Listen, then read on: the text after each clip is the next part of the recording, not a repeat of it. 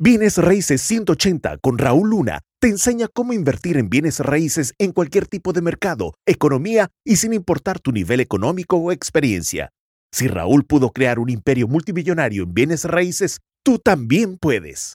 Te voy a enseñar cómo invertir en bienes raíces sin dinero. Es que aunque tuvieras tu dinero, no deberías de invertirlo en tus, eh, eh, en, tus propios tratos de bienes raíces. Y la razón es porque si te enseñas a hacer lo que, te lo que yo hago en lo personal cuando invierto, entonces eh, te permite el, crecer muchas áreas de tu persona, habilidades que probablemente puedan estar dormidas, en la cual te van a hacer de bastante utilidad específicamente eh, en tu carrera de, los bienes y raíces. Así es que vamos a entrar en materia. Eh, y te voy a poner un ejemplo para que tengas eh, un punto de referencia. Vamos a suponer que este, la propiedad tiene un valor de un millón de dólares, ¿ok? La propiedad tiene un millón de dólares. ese es el, el, el ARV, que es el After Repair Value, o en español viene siendo el BDR, que es valor después de que la remodelas, ¿ok? Entonces vamos a decir que prácticamente ese es el precio, eh, digo, ese es el valor después de renovación y una de las cosas que yo enseño es de que deberías de estarla comprando al 70% de descuento menos la remodelación o renovación, ¿ok? Entonces prácticamente eh, eh, digamos que la renovación, no sé, son 100 mil dólares, por, por decirlo así. Entonces, échale el cálculo, 700 mil el 70% de millones, 700 mil menos 100 mil, eh, deberías de estar comprando alrededor de 600 mil dólares. Entonces, con este ejemplo, teniendo ya esto como ejemplo, como base, ojo, lo que yo hago es que hay ciertos eh, este, prestamistas, en español se le llaman prestamistas duros o hard money lenders, ¿ok? No, son, no es el Banco de América ni el Chase ni los bancos eh, tradicionales. Entonces lo que yo hago es que prácticamente divido el hard money lender, le voy a poner aquí hard money lender, money lender o prestamista duro, ok, PD prestamista duro, y luego le voy a poner aquí este eh, private money lender, ok, o prestamista privado, ok, prestamista privado. Entonces, ojo, eh, cada hard money lender o prestamista duro tiene sus propias reglas, tiene sus propias condiciones, tiene sus todo. Entonces mi consejo es averigua, eh, ponte en contacto con varios de ellos y averigua obviamente cuáles son sus términos y cosas por el estilo. Por ejemplo, yo te voy a dar un ejemplo, a mí en lo personal me prestan, no es el caso de todos, conforme cuando no tienes experiencia te van a prestar menos, este, y, y, los términos a lo mejor no sean tan favorables, pero no importa, el inicio es el inicio y tienes que entender que al principio te va a costar las cosas más caras, de repente vas a tener que brincar eh, algunos retos más, más, eh, más, este, eh, altos, etc. Pero ojo, yo te voy a hablar desde el punto de experiencia, ¿ok? Por ejemplo, cuando hice mi primer hard money lender, me pidieron, y te estoy hablando mi punto de experiencia personal de inicio, porque hoy en día obviamente prestan un montón más, pero de inicio, me prestaron el 80% del préstamo. Entonces, en este caso era el 80% de 600 mil dólares. Que si hacemos la, la, matemática, ¿cuánto es? El 80% de 600 mil. Ahorita aquí Mr. Carlos me va a sacar la matemática. Entonces, el 80% de 600 mil y luego el otro 20%, ojo, vas a buscar a un prestamista privado.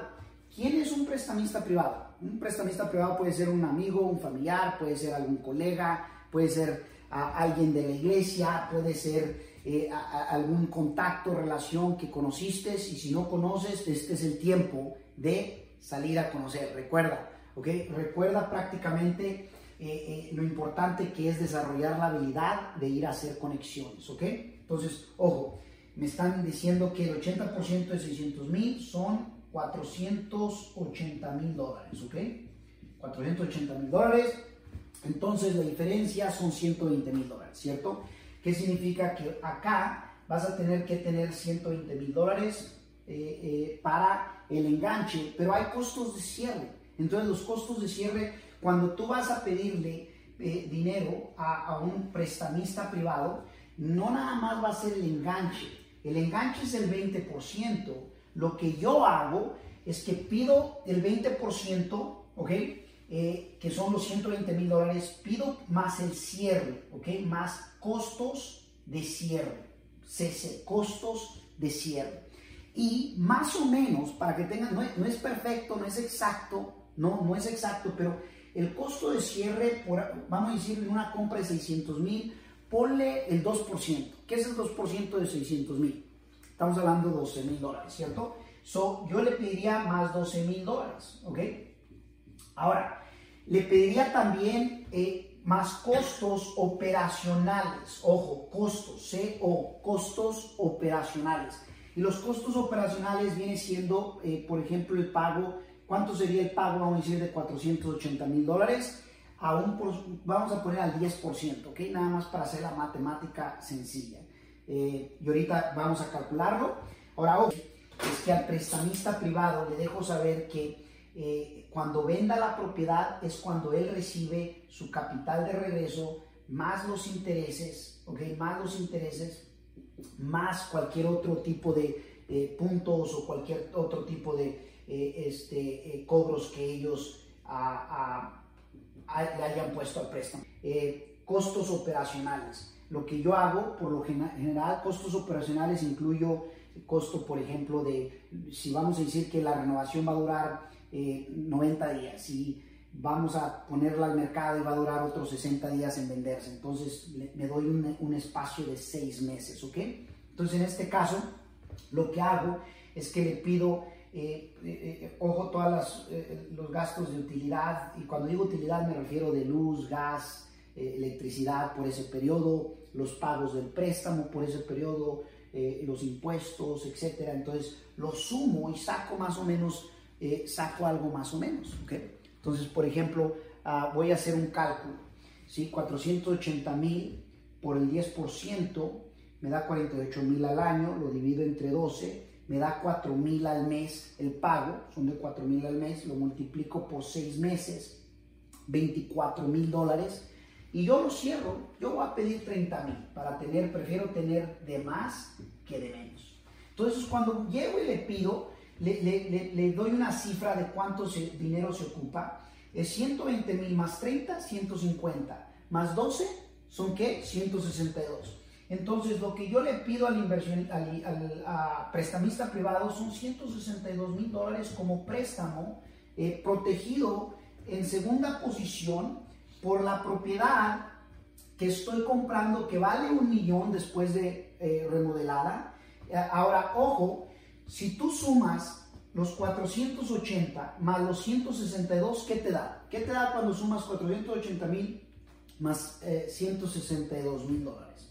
Vamos a ver qué da. ¿Ok?